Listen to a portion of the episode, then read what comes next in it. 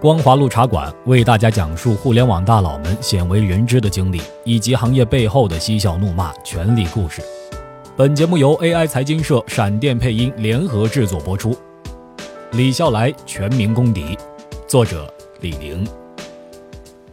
李笑来又火了，这次他彻底失去了币圈大神头衔，沦为割韭菜的全民公敌。币圈深夜未眠，七月四日凌晨，李笑来与人对话的录音在圈内疯传。这份坐实币圈站台和资金盘乱象的录音，还点名吐槽一大批币圈名人，如量子链创始人帅初、波场创始人孙宇晨、NEO 创始人达鸿飞等，称他们过百亿市值的项目都是空气。除了满口粗俗言语透露出李笑来私下素养之外，还有他成为网红站台敛财，所谓的价值投资全为忽悠，一切以赚钱为目的的价值观。可以肯定的是，讲这段话的李笑来与不久前雄安基金成立时那个戴着眼镜、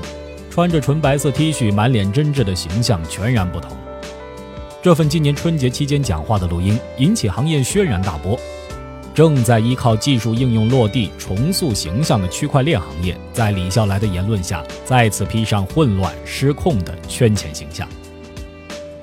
商业构筑的友谊关系敏感而脆弱，相比被点名的人，李笑来显得更加从容。他发出录音曝光后，网上流传的一份休谟资本的正面解读。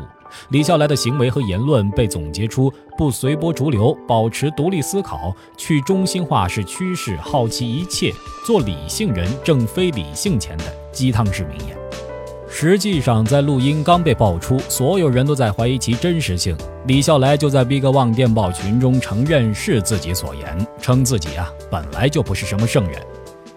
李笑来的无所谓态度在录音里早有答案。他说自己不在乎有两点原因：第一，我本来人气就在这儿；第二，我早就赚了很多钱了，所以我不用忽悠，就笑嘻嘻的，该干嘛干嘛。在大部分行业人士谴责李笑来做人无底线、扰乱行业秩序时，也有人发出了不同的声音，认为李笑来说的对，投资只为赚钱。在商言商，你不赚钱，投资干嘛？撕掉公开饰演的大佬角色，李笑来谈自己投资的本质：赚钱。他确实赚到不少。根据国家互联网金融安全技术专家委员会发布的报告，截止到二零一七年七月，整个 ICO 项目融资折合人民币大约有二十六亿元左右。有人推测，根据李笑来参与的情况，这二十六亿中至少有三分之一以上都被李笑来及其相关人员获得。如果你随波逐流地认为价值投资是对的，那你注定是个平庸的人。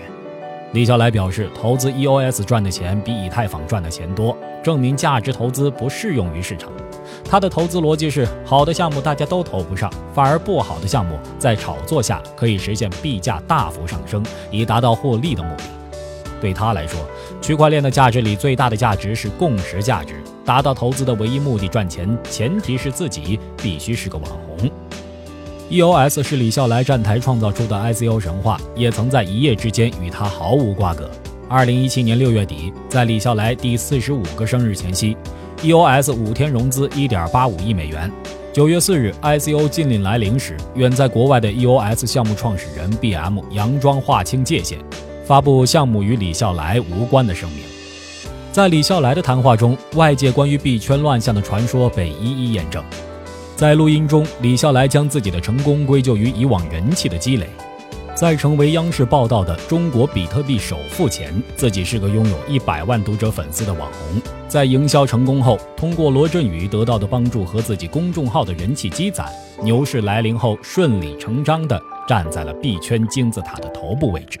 距离上一次李笑来从神坛跌落。已经过去了十个月。